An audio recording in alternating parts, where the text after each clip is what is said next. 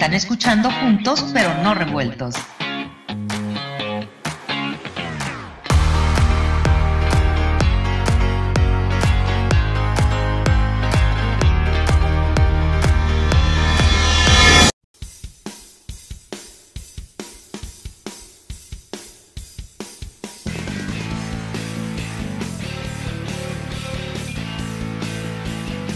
¿Qué tal amigos? Esto es Juntos pero no revueltos. Bienvenidos. Gusto en saludarles. Yo soy Juan Shein.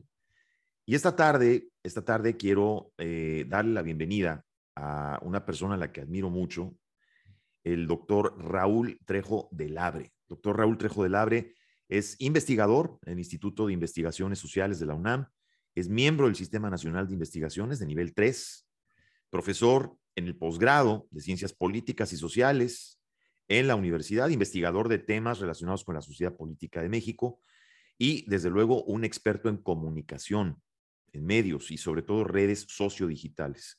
Bienvenido, muy buenas tardes. Gusto saludarte, Raúl. Me da gusto estar en este espacio. ¿Qué tal, Juan? Bueno, muchísimas gracias. Antes que nada, felicitarte porque leí eh, hace poco pues un artículo que escribiste en la crónica, doctor, que me pareció muy interesante y que obviamente quiero que toquemos durante, durante el transcurso de esta entrevista, porque estamos viendo un fenómeno mediático, doctor, en el, en el actual sexenio en México, a través de la administración del presidente López Obrador, que me parece muy particular. Yo nunca había visto dentro de los recuerdos o el uso de razón que tengo, doctor, no había visto un presidente con, un, con una penetración tan poderosa, me refiero sostenida no por sus resultados, sino por lo que dice y por la forma en la que se manejan los medios. ¿Qué opinión nos puedes dar? Porque pareciera que el presidente López Obrador, a través de sus mañaneras, es quien pone día a día la agenda de lo que se habla. Eh, y bueno, ya tocaremos el tema, obviamente, de los medios que de pronto, sobre todo digitales, muchos de ellos, que empezaron a pulular durante este sexenio. Pero, ¿qué opinas tú sobre este poder de, permeabilidad o de imponer la agenda que tiene el presidente? ¿Cómo se puede entender, eh, doctor, que un presidente tenga tanta popularidad y tan pocos resultados? Bueno, son de hecho dos preguntas. Eh, la popularidad del presidente mexicano sigue siendo un enigma para la gran mayoría de los analistas, los sociólogos, los eh, las personas que hacen encuestas, yo creo que tiene muchas respuestas, pero sobre todo una. En la sociedad mexicana hay y había desde hace algunos años un profundo descontento en contra de las instituciones políticas tradicionales. La corrupción de los políticos en otros gobiernos pues caló muy fuerte y acabó por hartar a una gran parte de la sociedad y hay una gran dosis de ganas de creer. Hay mucha esperanza, mucha necesidad de expectativas, mucha necesidad de seguir a un caudillo y esto que es el fermento de los caudillismos en todo el mundo, en nuestro continente, en América Latina hay varios ejemplos, por desgracia, desastrosos al respecto, es lo que está ocurriendo en México. Tenemos un gobernante al que mucha gente le quiere creer, aunque ofrezca tan pobres o yo diría prácticamente nulos resultados. Yo no encuentro de veras ni una sola área de la administración pública en México en donde haya resultados favorables. La economía es un desastre, la violencia ha crecido más que nunca, el desempleo no se remedia, la inflación está desbordándose y podría seguir con una treintena de rubros. En ninguno está dando resultados este gobierno y hay, sin embargo, una mayoría de mexicanos, quizá el 50%, a veces un poco menos, a veces un poco más, según la encuesta que consultemos, que sigue estando de acuerdo con el presidente. A toda esta gente, cuando se le pregunta, ¿y usted está de acuerdo con la gestión de la salud, de la economía, de la seguridad, todos contestan, en todas las encuestas resulta que hay una opinión desfavorable.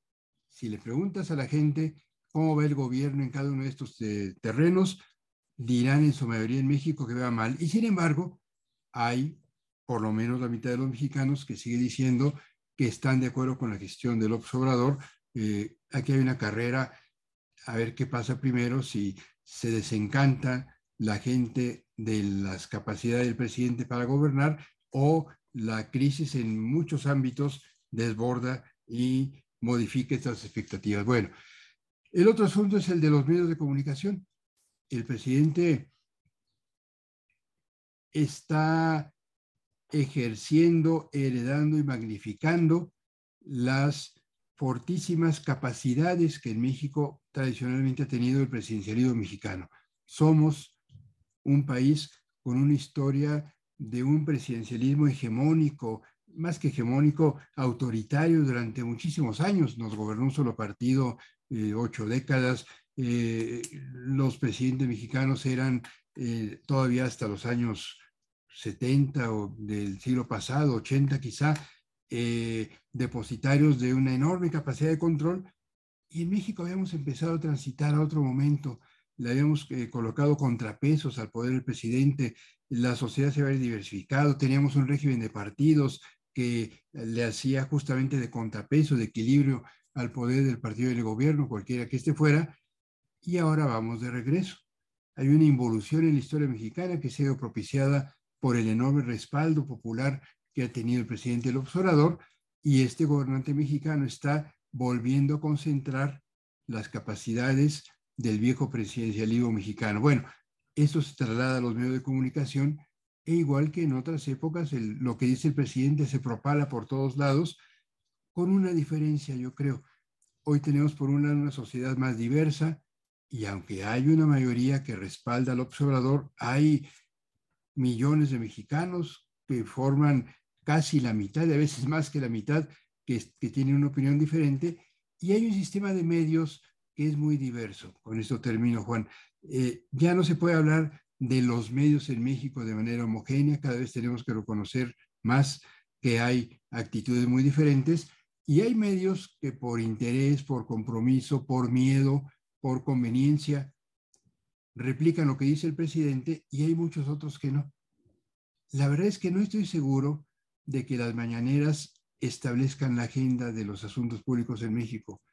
Lo que dice el presidente se comenta mucho, en la opinión publicada, en lo que dicen, decimos los comentaristas en los medios, dice muchas mentiras, se equivoca mucho y todo esto da motivo para que escribamos todo el tiempo acerca y opinemos acerca de los dichos del presidente, pero en la base de la sociedad yo creo que hay otra, otro tipo de temas. Yo no estoy seguro de que, porque en cada mañana el presidente tiene temas que él le interesa colocar en la discusión y realmente lo que se discute son sus equivocaciones y sus excesos más que los asuntos de política pública que él quiere promover.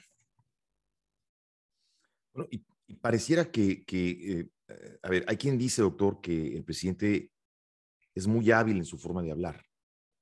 Es decir, estamos ante alguien que tiene un potencial enorme para poder prometer, para poder hacer campaña, para inclusive crear o, darle la vuelta a través de excusas o a través de dichos o, a través de cosas que, que, penetran en la psique de la gente. Eh, eh, estamos ante alguien que tiene una capacidad de improvisación impresionante, es decir, o estamos ante alguien que tiene una agenda bien definida y un discurso que está perfectamente bien entrenado y diseñado para llevar al vidente o al oyente a la dirección que quiere. Es decir, ¿qué tanto es improvisación o poder de improvisación, doctor?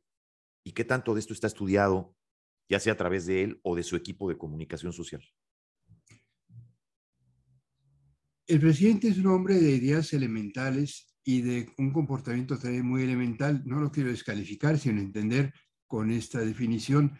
No es un hombre de ideas sofisticadas, no es un hombre culto, aunque ha escrito varios libros, eh, hay quien dice que se los escribieron, sus libros son pues muy simples, hacen evaluaciones demasiado eh, esquemáticas de la historia de México o del tema que sea. Eh, es un hombre de ideas elementales que repite lo mismo todo el tiempo y que ha acuñado una colección de fórmulas que obtiene de la cultura popular mexicana. él, él responde con muchos dichos.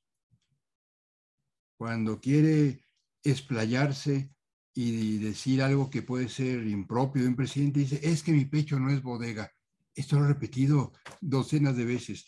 Cuando quiere descalificar a sus adversarios, e igual que otros gobernantes populistas, el presidente López Obrador encasilla en un mismo comportamiento como si fueran todos iguales a todos aquellos que no están de acuerdo con él, empresarios, políticos de oposición, periodistas, científicos, intelectuales, medios de comunicación, dice, es que son neoliberales, es que son fifís, así les llama, es que son, eh, tienen un pensamiento conservador. Realmente el presidente no explica. Él impone estereotipos que repite todo el tiempo para todas las ocasiones. Y lo que sí tiene muy claro es que tiene un programa de gobierno que consiste en concentrar el poder, en propiciar que el Estado se ocupe de algunas áreas importantes que ahora son de economía mixta en la economía mexicana y tiene una serie de obsesiones con las que no cumple, pero sigue repitiendo. Por ejemplo, dice, en mi gobierno hay dos grandes obsesiones que vale la pena comentar, que forman parte de los pilares del discurso del presidente López Obrador. Por un lado, él afirma que en su gobierno, a diferencia de gobiernos anteriores, no hay corrupción y que él barre la corrupción desde arriba hacia abajo. Bueno, la escoba del presidente eh, ha sido muy deficiente porque ya se ha demostrado que incluso en su círculo más inmediato de colaboradores hay gente que no está rindiendo cuentas o que está propiciando negocios ilícitos. Eh, en los últimos días hubo eh, revelaciones en la prensa mexicana, en las primeras planas de los dos principales periódicos, Reforma y El Universal, el mismo día aparecieron denuncias en uno acerca de transacciones con una enorme cantidad de dinero del hoy fiscal de la República, el doctor Germanero, y por otro lado aparecieron datos de otras transacciones de menor monto, pero muy exageradas para sus ingresos, de quien era hasta hace poco el jefe de la unidad de inteligencia financiera, el doctor Santiago Nieto, que fue destituido porque el presidente no le gustó que organizara una boda muy fastosa en Guatemala días antes. Bueno, eh, no es cierto que la corrupción esté desapareciendo y hay muchos ejemplos que se conocen todo el tiempo. Y en segundo lugar, el presidente eh, considera que su gobierno beneficia a los pobres esto es una, manera fundamental. Tenemos un país profundamente desigual. Los gobiernos anteriores no lograron abatir la profunda escisión que hay en la sociedad mexicana. Bueno, y, perdón, y ahí se mantiene. él, ahí se mantiene, él de ahí no sale. Es decir, él se mantiene con el discurso de que es por los pobres. Y, y todo lo que hace y todas las decisiones las justifica con eso, ¿no? Es un discurso que muchos mexicanos aplaudiríamos si fuera congruente con él, pero no lo es. en lo que va de este gobierno y según datos hasta mediados del, del, año actual, datos oficiales del Instituto Nacional de Estadística y del Consejo Nacional para la Evaluación de la Política Social, se ha podido comprobar que hoy México tiene más pobres que antes del gobierno del presidente López Obrador. Por lo menos cuatro millones de pobres más. Y en algunos rubros estamos peor, comenzando por la salud, que es un asunto elementalísimo. Pero hay, de esto que mencionas, Raúl, hay algo que me sorprende todavía más, porque ante estos problemas, ante la gravedad de estas cosas que mencionas, el presidente pareciera dar respuestas muy simples, excusas muy simples, es decir, para él es muy simple dar excusas. Y vemos que día con día hay un espacio mediático que él tiene que no han tenido otros presidentes en el pasado que son las mañaneras. Tú hace un momento mencionabas las mañaneras. Es decir, nos damos cuenta entonces de lo imprescindibles que son las mañaneras para este gobierno, eh, para poner o para poder gobernar y para poder estar constantemente mencionando o diciendo lo que se necesita que la gente crea. Porque entonces me queda claro que si no estuvieran estas mañaneras y hubiera ese vacío mediático, ¿de qué otra forma podría justificar este gobierno sus, sus resultados, que además obviamente no los tiene, y entonces tal parece que el espacio de las mañaneras es el espacio ideal para justificar, para hablar, para prometer, para contradecir y también para atacar, porque hemos visto eh, eh, el constante ataque y la constante crítica agresiva a periodistas que disienten de este gobierno. ¿Qué haría este gobierno sin esas mañaneras, doctor? Eh, las, las sesiones estas matutinas le son imprescindibles al presidente. Él, yo te decía, quizá no está colocando sus temas en la agenda pública, pero él, él como persona, como, como protagonista de la política mexicana, sin lugar a dudas, está en el centro de la vida pública mexicana. Todos los días, durante varias horas, dos o tres en ocasiones, él comparece ante un grupo de periodistas donde hay de todo, hay reporteros auténticos, hay reporteros de medios que le preguntan lo que él quiere que le pregunten, y esto se difunde mal que viene en medios muy diversos. Eh, y durante todo el día, quienes escuchamos noticieros o los miramos en la radio o quienes consultamos las redes digitales, vamos viendo menciones a lo que dijo el presidente, que pocas veces tiene datos significativos. El presidente, yo decía, tiene un discurso muy elemental y parte de esa elementalidad es la carencia de información dura. El presidente no es un hombre que sea capaz o que se interese en gobernar a partir de datos fidedignos. Incluso ha debilitado instituciones que propician la transparencia en la sociedad mexicana. Tenemos un Instituto Nacional de Acceso a la Información Pública que es satanizado por el presidente porque es la institución encargada de obligar al resto del Estado a proporcionar información cuando la ocultan, información de documentos. Hay muchas cosas que no sabemos hoy en día en México.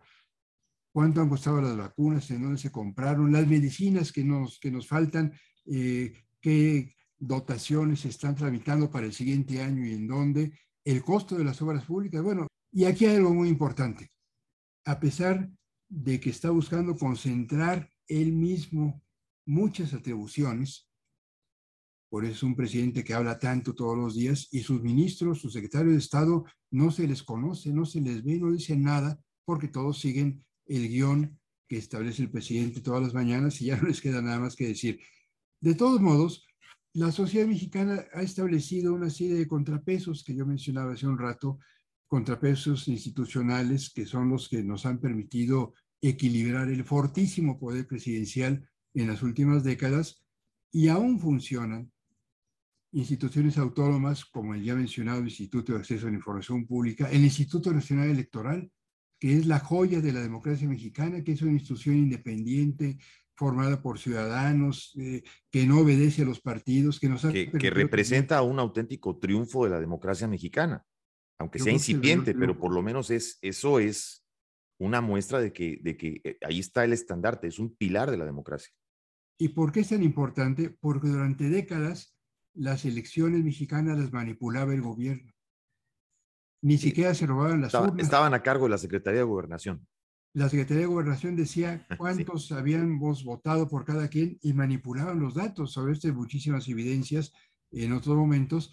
Y desde hace tiempo tenemos una autoridad electoral que cuenta los votos, que organiza las elecciones, que establece reglas de equidad y que es independiente no depende de ningún partido, ni del partido del presidente, ni de los partidos de oposición. Toma decisiones a veces a favor de unos, a veces a favor o en contra de otros. Y el presidente mantiene una campaña permanente en contra del Instituto Nacional Electoral porque no se le subordina. No, un constante golpeteo, pero además eh, vemos, doctor, un, un, constante golpeteo descarado por parte, por ejemplo, vimos lo que sucedió en el caso de Félix Salgado Macedonio, este, pero aquí yo te quiero hacer una pregunta. ¿Hasta dónde realmente se puede entender que el pueblo de México, y me refiero a la, sociedad en general, tenga memoria corta o tenga ignorancia o sea una mezcla de ambas?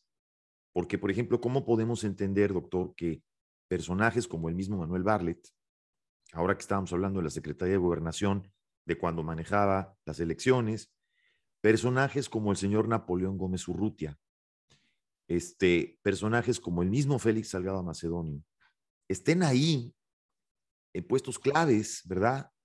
Como hombres fuertes, hombres de confianza en este gobierno, y que la masa de la gente no lo sepa. Es decir, o la gente lo sabe y a la gente no le importa, o sí hay un nivel de ignorancia que definitivamente afecta, o hay memoria corta. Si hay memoria corta, pues bueno, hay medios que se pueden encargar de recordarle a la gente quiénes eran estos personajes. ¿Por qué prevalecen ahí? ¿Y por qué el, común de la gente pareciera, por ejemplo, no hacerle caso a estas cosas o pareciera no importarle lo que, por ejemplo, estos políticos corruptos han hecho en el pasado. ¿A qué se atribuye eso, doctor? A dos cosas. Primero, y quizá lo más grave, a que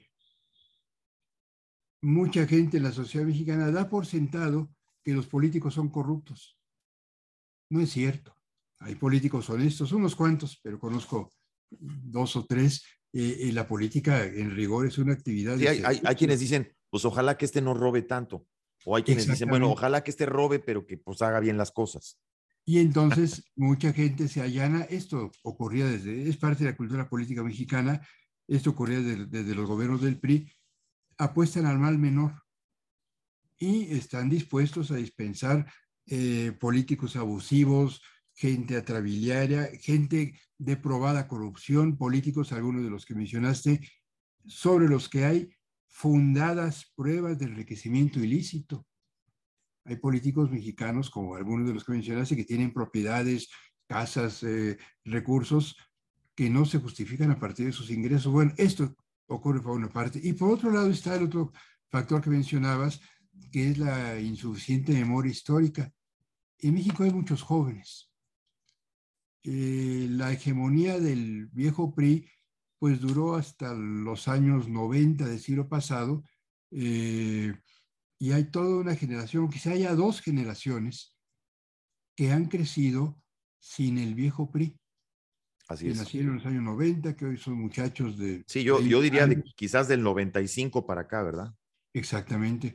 Y esa gente, pues sí, lee lo que escribimos, eh, pero no vivió el viejo autoritario mexicano y no entiende o no quieren comprender los riesgos de un régimen autoritario. Bueno, para eso están los medios, para eso está el mundo académico, para eso están nuestros libros, pero tenemos una vida pública tan polarizada y esto ha sido algo que ha propiciado el presidente López Obrador, escindir a la sociedad mexicana, lograr que se prescinda de los matices que antes había, porque no había un polo proprista y uno antiprista, ni propanista. No, no, había muchas opciones y una sociedad muy diversa y hoy nos hemos, hemos sido eh, aglutinados en dos grandes bandos, aunque no queramos.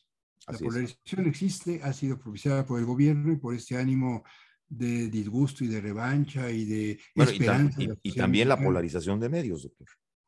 Y los medios han contribuido a ella y a los medios mismos se les ha ubicado en estos bandos.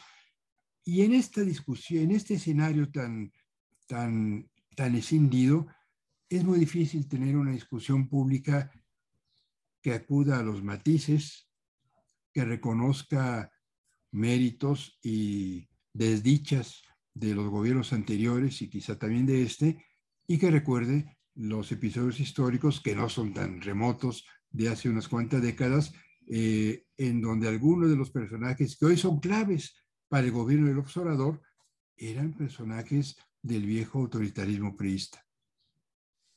Ahora, para nadie es una sorpresa, y esto lo sabemos todos, doctor, que siempre en cada sexenio ha habido medios que dependen de la publicidad del gobierno, la publicidad que compra el gobierno.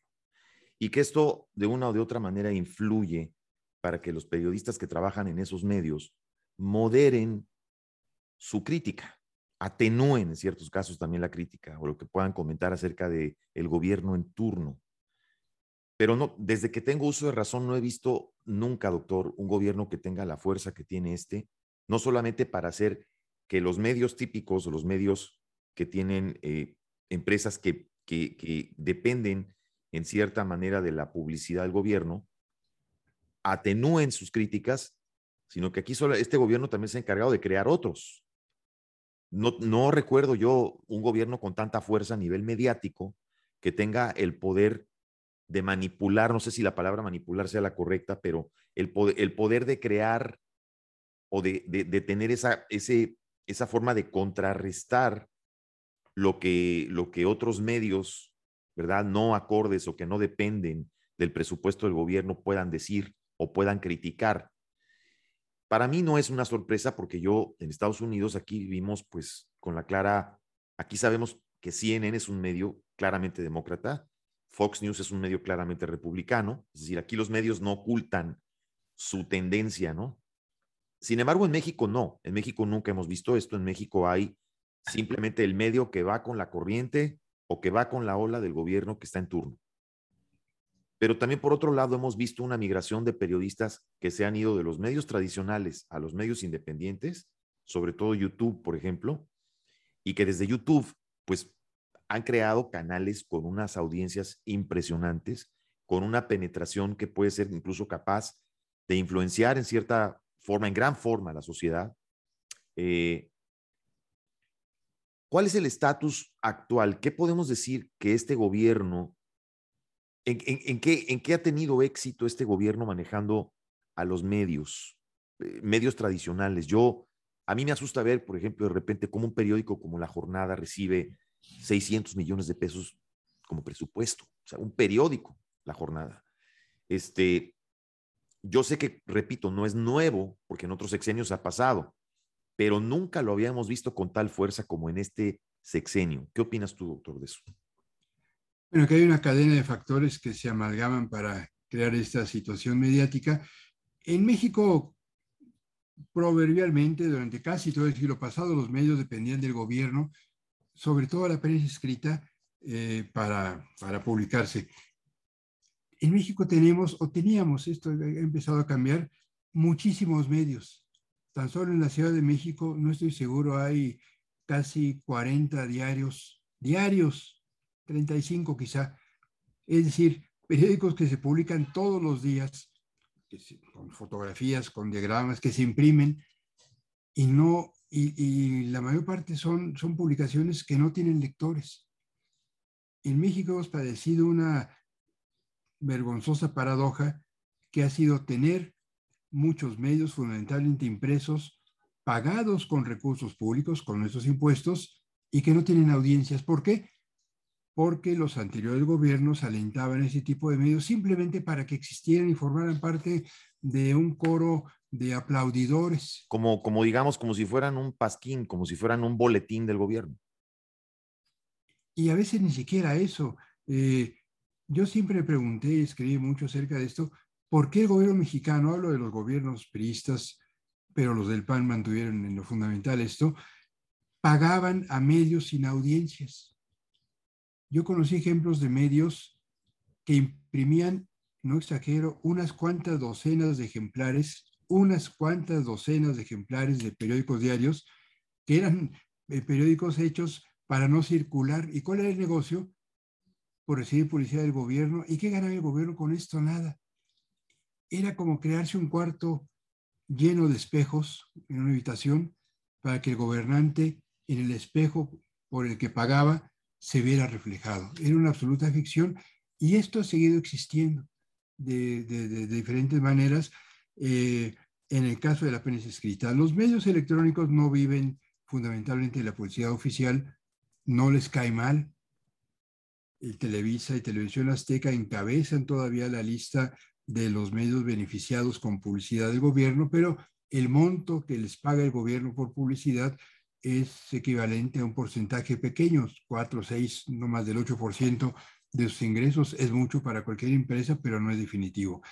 Y al mismo tiempo hay unos cuantos medios que cada vez dependen menos de la publicidad del gobierno. Publicaciones culturales como Letras Libres y Nexos, periódicos, que son grandes empresas, como ya los mencioné, como, el Universal y Reforma, eh, y, quizá algunos casos en, el caso de los medios electrónicos. Al mismo tiempo tenemos medios que a diferencia de Estados Unidos, eh, en Estados Unidos es muy difícil que un periódico como el New York Times o el Washington Post, bueno, el Washington Post ahora sí, tengan propietarios que se dedican a otras cosas. Así es. Pero incluso el propietario de Washington Post, que es este señor eh, dueño de Amazon, eh, no confunden sus negocios, no se meten en la gestión del periódico hasta donde se puede saber. En México no. En México hay muchos empresarios que tienen medios para hacer otros negocios. Es el caso, por ejemplo, de Ricardo Salinas Pliego, el propietario de Televisión Azteca. Así es. Televisión Azteca tiene mucha cobertura, tiene influencia. O, grupo imagen, ¿no? Inclusive también. Sí, así es. Y cada uno de estos empresarios, Salinas Pliego, que está en Televisión Azteca, o la familia Vázquez Aldir, que está en el grupo Imagen, tienen otros negocios. Bancos, eh, un banco tiene Salinas Pliego. tienen tiendas. las tiendas Electra, en fin. Las tiendas Electra, sí, correcto. Y, el, y utiliza sus medios para favorecer a sus negocios.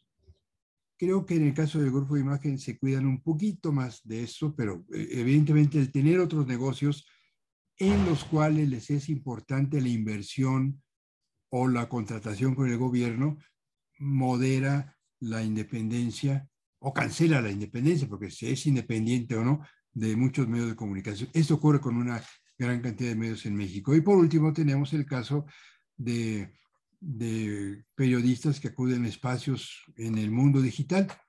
Por un lado, en México siempre existió la tradición de que cada gobierno, cada vez que llegaba un gobernante, surgían muchos periódicos de escasa o nula circulación para beneficiarse de la publicidad oficial.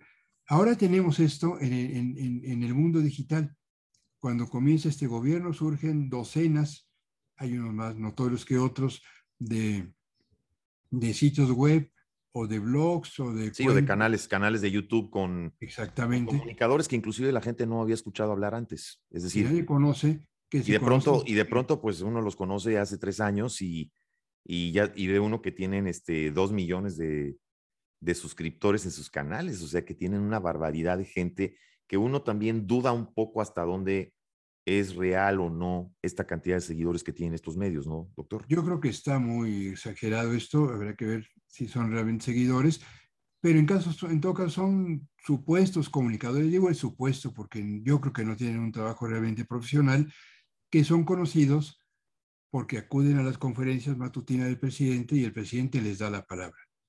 Hay una galería de personajes poco presentables, diría yo, pero pues hay para todos los gustos que que incluso algunos de ellos, cuando les pasan las preguntas, pareciera que fueran preguntas escritas a modo, ¿no?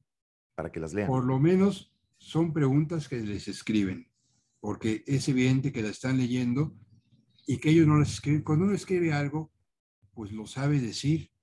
Claro. Nos pasa a todos. Sí, no necesitas leer una pregunta de, de, digamos, de cierta cantidad de palabras. Uno sabe, lo, uno sabe lo que va a preguntar, no necesita leerlo.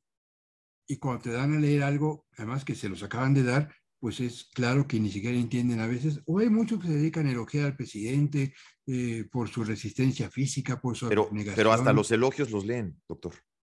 Sí. Hasta Esos son los... Sí. Y además en el mundo digital, aquí tú haces referencia a esto, hay casos muy pocos de periodistas que en busca de, pues de un espacio autónomo están aprovechando el, eh, sobre todo YouTube es el caso del programa de Carlos Lórez de Mola. Lórez de Mola es. un periodista profesional, yo creo. Alguna vez participé en el jurado del Premio Nacional de Periodismo que le dio a Lórez el premio cuando él estaba en un periódico. Vaya, es, es un periodista con trabajo, con trayectoria. Y, que claramente su posición ha sido frontal contra este gobierno. Así desde un inicio. No lo, era, no lo era antes, era crítico de muchos gobiernos, pero tenía un espacio en donde no tenía la independencia que tiene ahora. Él trabajó en Televisa muchísimos años, sale de Televisa de manera poco explicada hasta ahora eh, y se asocia con esta empresa que se llama Latinus, que tiene un espacio en, YouTube. Bueno, el programa de Loret, que se difunde los jueves, llega a alcanzar más de un millón de vistas en YouTube. Esto sí, es, es, es importante. Bastante considerable, claro. Yo creo que sí sobre todo si consideramos, supongo que no, no es Loret que se la pasa viéndose a sí mismo una y otra y otra vez, ni, un ejército de bots, eh, tiene alguna influencia en la, opinión mexicana y es un espacio donde investigan, dan, hacen revelaciones incómodas para el gobierno. pero, eh, pero han hecho revelaciones muy importantes, ¿no, doctor? Hay que resaltar también que este canal ha hecho las revelaciones tal vez más importantes en cuanto a casos de corrupción se refiere en este gobierno. Tan así que irrumpe también completamente en la agenda pública. Tal vez ha sido el contrapeso más importante, ¿no? Bueno, han revelado hechos de posible corrupción de hermanos del presidente del observador. Así es, los videos que dieron a conocer, cuando reciben dinero. Estos hermanos en momentos diferentes recibiendo dinero en efectivo. Y bueno, y el último, que más claro, los casos de corrupción del aeropuerto que obligaron al presidente a, hacer este, este, bueno, decretazo o más bien este, este acuerdo para mantener en la opacidad los gastos de los proyectos. Pero lo, lo, que, lo que me sorprende es, entonces, vemos el crecimiento tan impresionante de estos medios digitales, pero por el otro lado vemos medios digitales que buscan contrarrestar esto.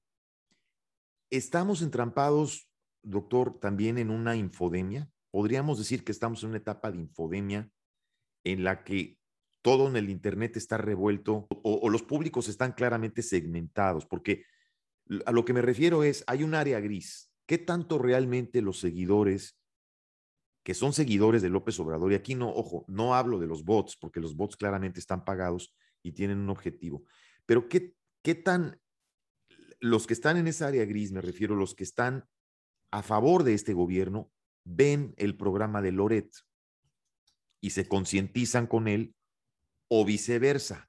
Los que ven el programa de Loret de pronto pues van y se meten al canal de Sin Censura o, a la octava, ¿no? O a ver a Julio Astillero. Eh, ¿Qué, ¿Qué tantos están en esa área gris? Que son los que en un momento dado pueden cambiar su opinión, tanto para un lado o para otro. ¿O estamos completamente radicalizados? Yo creo que la mayoría de la sociedad mexicana está allanada a esta polarización. No, no quiero mencionar porcentajes o números, pero muchos mexicanos le creen al presidente y solo miran espacios en donde se le aplaude al presidente. Y otros mexicanos, que también son muchos, están en contra del actual gobierno y son la clientela del programa de Carlos Loret, son la clientela del periódico Reforma, ahora del Universal, de espacios eh, críticos en, las redes sociodigitales. Esta área gris que bien mencionas y que es muy importante, que en el caso de las elecciones es la de los indecisos, de la gente que podría votar por una u otra opción, Así es. dependiendo de cómo afecta los intereses, eh, es muy maleable el presidente del observador tiene un, una, un área de la sociedad mexicana que le es incondicional. Posiblemente es el 20-25%, según distintas encuestas. Gente que pase lo que pase va a votar por el observador. Los partidos de la oposición y las posiciones críticas tienen una suma de posturas que a lo mejor se acercan al 20-25% también, y tenemos una inmensa mayoría de mexicanos que ha votado por el Obrador eh, hace cuatro años, que no votó por Morena en su mayoría en las elecciones eh, intermedias que tuvimos en junio pasado y que podría cambiar su voto. ¿A qué medios atiende esa gente? No tengo datos, pero es, esta es una opinión solo basada en la intuición. Yo creo que es gente que se informa poco y mal. Es gente que está tan saturada del ruido que domina la escena pública mexicana, que mira poco los noticieros de televisión, que se asoma poco espacios de discusión política en los medios y que cuando hay algún acontecimiento relevante atiende sobre todo a la radio y la televisión, pero que no tiene una afiliación eh, definida por ninguno de los dos bandos de esta polarización mexicana. Ahora, yo me he dado cuenta que el gobierno también crea espacios eh, espacios informativos y de pronto pareciera que más que informar están creando confusión. Entonces yo, yo te pregunto, doctor, ¿crear confusión es también parte de una estrategia para justificar la falta de resultados? Crear confusión a partir de dispersar la agenda de los asuntos públicos. Y sí, eh, cada vez que hay un tema relevante, que se denuncia que no hay medicinas, que hay un repunte de la epidemia, que hay nuevos datos de la inflación mexicana, el presidente parece, o alguien en su gobierno con un tema que tiende a competir eh, en, la opinión pública mexicana y, y, a restarle importancia al tema realmente grave. Es más, el presidente nos tiene, yo le decía hace rato, discutiendo todo lo que dice y dice muchos despropósitos de veras, y es muy lamentable. Y muchos nos dedicamos en las redes digitales o en nuestros artículos en la prensa o en nuestras conferencias en la universidad a tratar de desmenuzar el discurso, a señalar en qué se equivoca, a proporcionar datos fidedignos frente a los datos falsos que ofrece el gobierno y a veces dejamos de ocuparnos de los grandes temas que hace falta discutir en México, comenzando por el combate a la pobreza, siguiendo por el gran rezago que hay que empeora y no se resuelve en el caso de la salud, el desempleo ah, mexicano. Ah, exacto. Es que a eso me refería, fíjate, porque pareciera que de pronto los temas que verdaderamente son relevantes se diluyen, doctor, entre temas que son completamente superficiales. O sea, que si el trenecito al que se subió el tren, el del aeropuerto, pues que se apagó la pantalla, ¿no? Entonces de pronto vemos que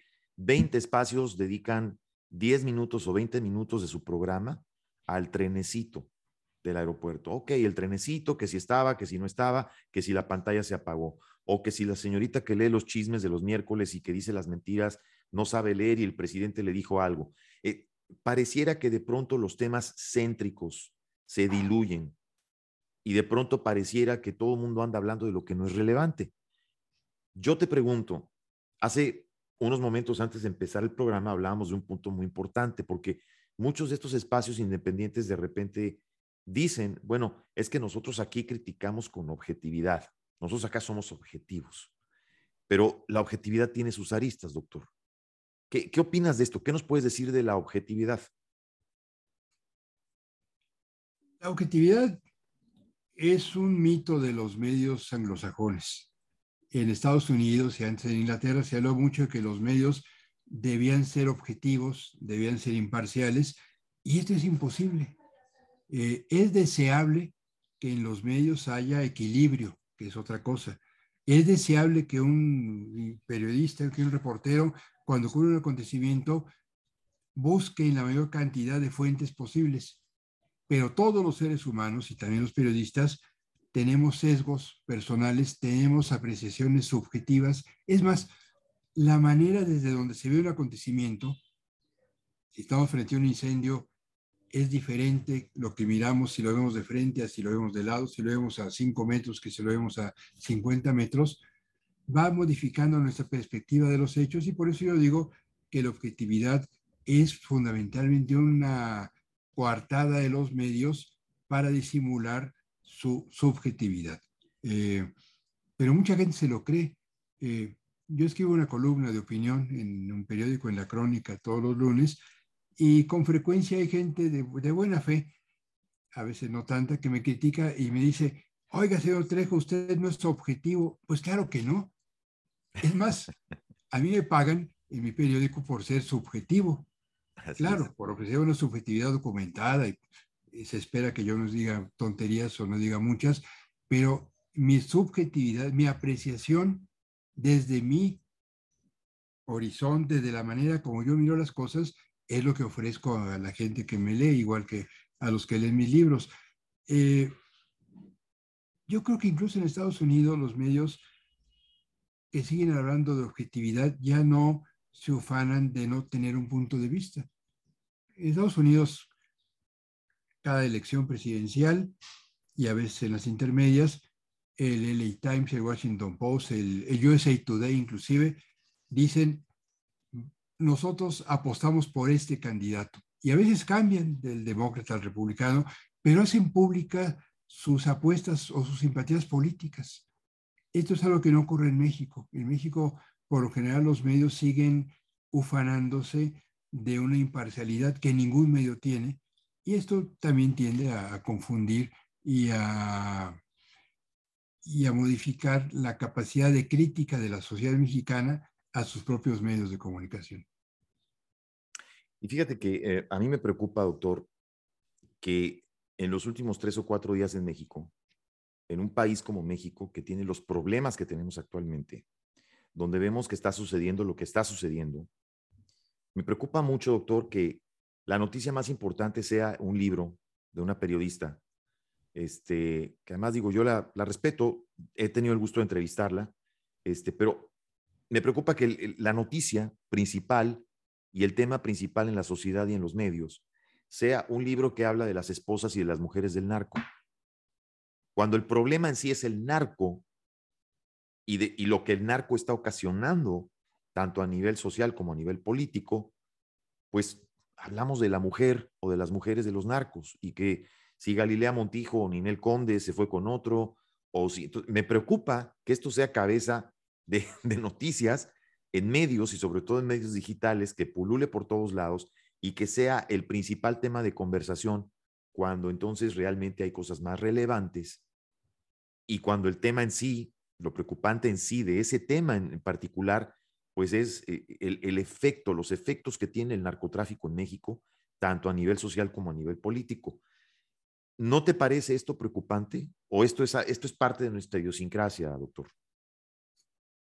Bueno, la naturaleza humana tiende a ser eh, fisgona, propicia, propicia los chismes casi por, por, por, por definición. Eh, a todos nos gusta de una u otra manera mirar en las vidas personales de los demás y si se trata de personajes públicos esto causa más expectación. De ahí el éxito de los tabloides en la prensa, del periodismo sensacionalista, de los espacios de comentarios de espectáculos que son cada vez más, más, vulgares, al menos en México, en radio y televisión. Pero por eso es importante que haya en cada sociedad figuras de autoridad puede ser muy trivial el término, pero creo que hay que reivindicarlo, moral Así es, eso y de autoridad dada por el conocimiento que puedan orientar la discusión pública. Las trivialidades y el escándalo nunca los vamos a evitar. Hay muchos medios que viven de eso, ese es su negocio.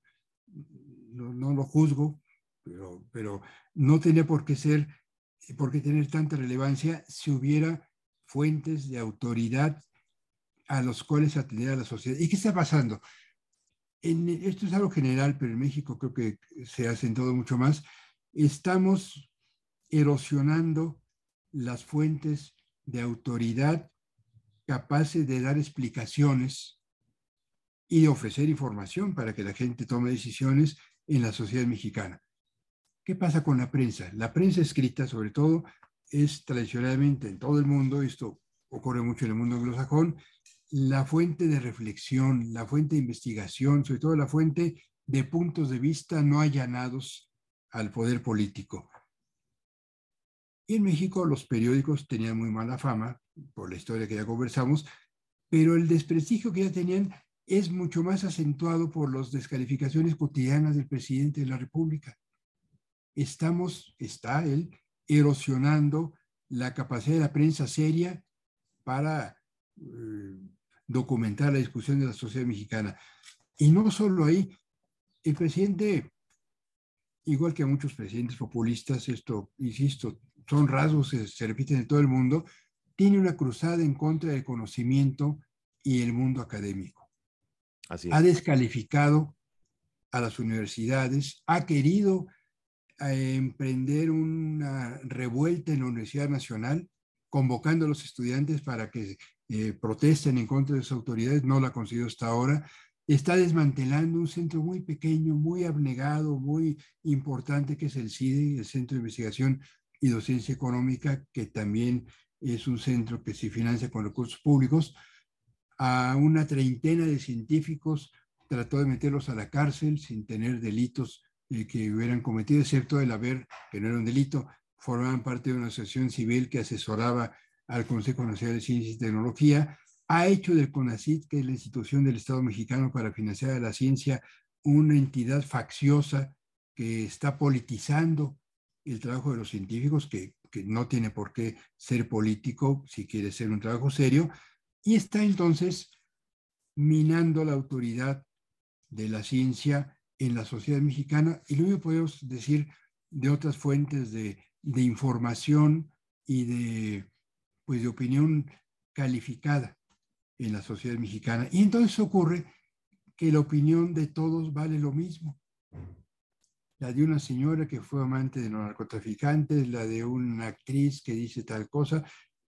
Todos tenemos opiniones importantes, pero en, el, en la confusión que hay en los medios, en la polarización que hay en la sociedad y en el rebumbio que hay en las redes sociodigitales, todo esto se empieza a trivializar y todos los asuntos, la discusión sobre la política energética, el precio del peso respecto del dólar, eh, la discusión... La salud. todo esto se confunde Así es. con las novias de los narcos, los dichos del presidente, las, bueno, las aspiraciones presidenciales. Faltan tres años para que cambie el gobierno de los miembros del equipo del actual eh, eh, gobierno de la República. Todo se vuelve parte de una misma ensalada en donde ya no sabemos distinguir qué es relevante y qué no. Definitivamente. Doctor Raúl Trejo, bueno, la verdad es que nos hemos extendido un poco, pero lo amerita, creo el tema es muy interesante. Eh, te quiero de verdad agradecer muchísimo, doctor, que ha estado con nosotros. Creo que es un tema que además da para mucho más y, nos gustaría tener la oportunidad de, poder invitarte a otro programa, si estás de acuerdo, para continuar hablando del tema que me parece un fenómeno eh, y, y, me parece muy, muy particularmente muy interesante cómo se ha manejado la parte de comunicaciones en el actual sexenio dará para mucho más, porque aparte vienen etapas electorales y, ¿qué más podemos esperar? Eh, doctor Raúl Trejo, no sé si quieres dar un comentario final, por favor, y te pediría, por favor, tus redes.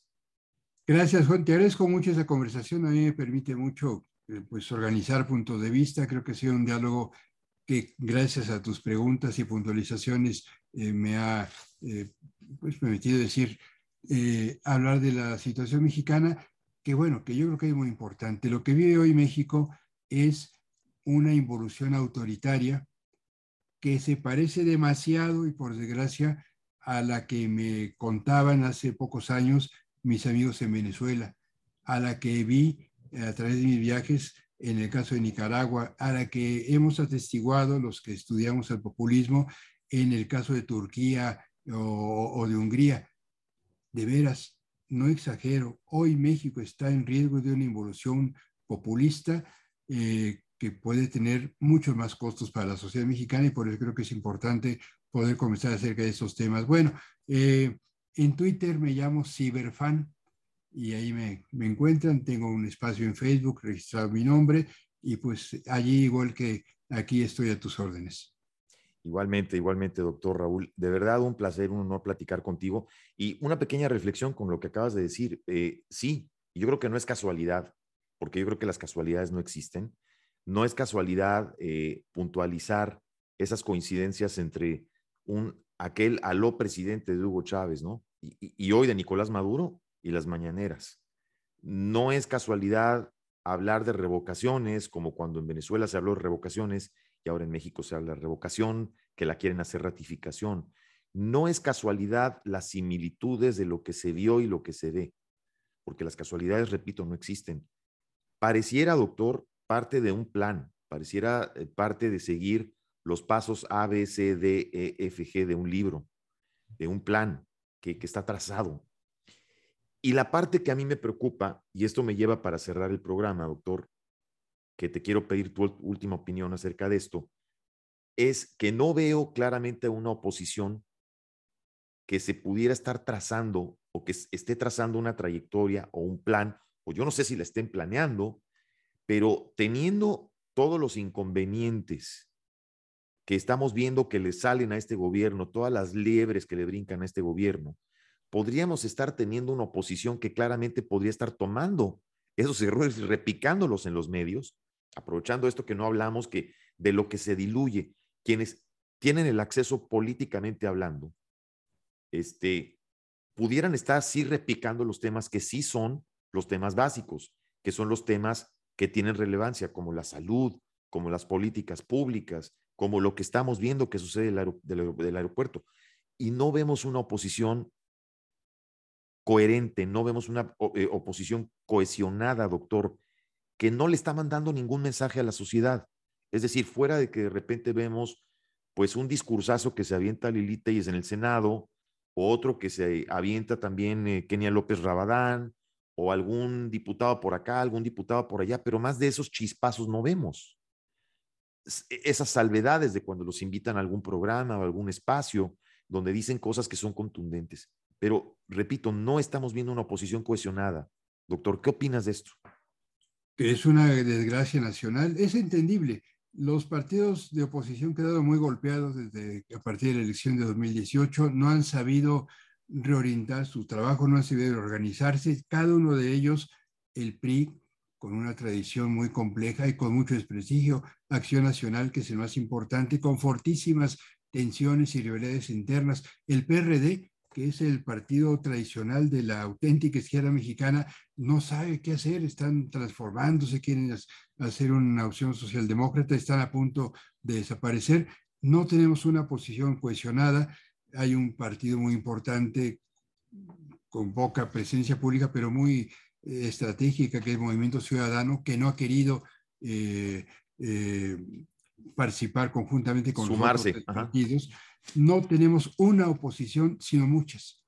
Y en esta dispersión, pues se beneficia el, el partido fundamental, el partido gobernante, que es Morena.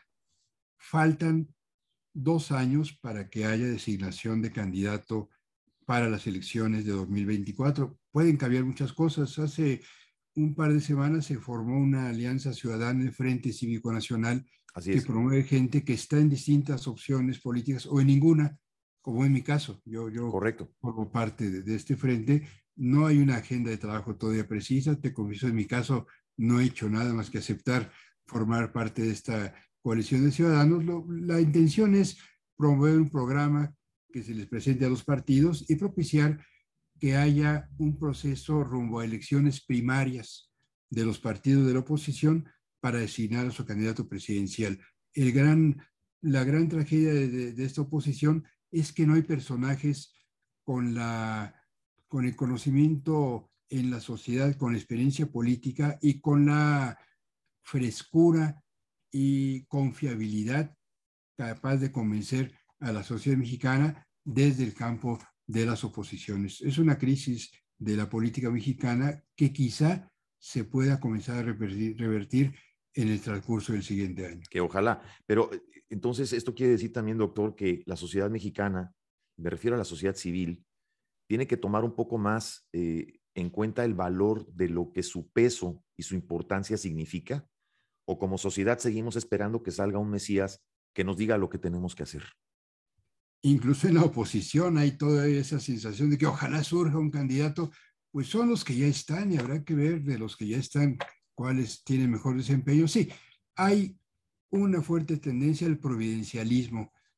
providencialismo en esta sociedad, es decir, a que surjan opciones mágicas. Mucha gente fue lo que creyó que podía ser el actual presidente Andrés Manuel, Andrés Manuel Observador y ya ha quedado demostrado que los los cambios que hacen falta no surgen a partir de personajes pretendidamente iluminados, que ningún personaje tiene la representación del pueblo para hablar siempre a nombre de todo el pueblo y que el pueblo es, una eh, conjunción de ciudadanos tan diversa y tan heterogénea que más que un líder carismático y populista necesitamos eh, gobernantes que se hagan cargo de la pluralidad de la sociedad mexicana y que puedan gobernar con todos y para todos, y no solo para unos cuantos que son sus seguidores.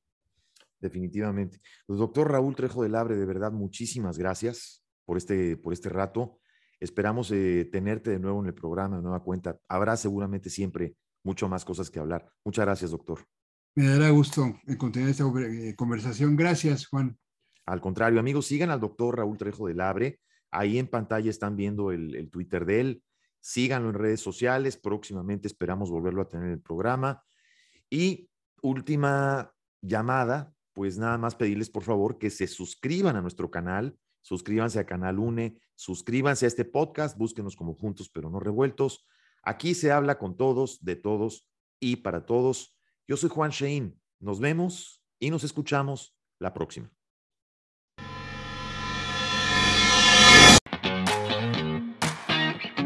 Están escuchando juntos pero no revueltos.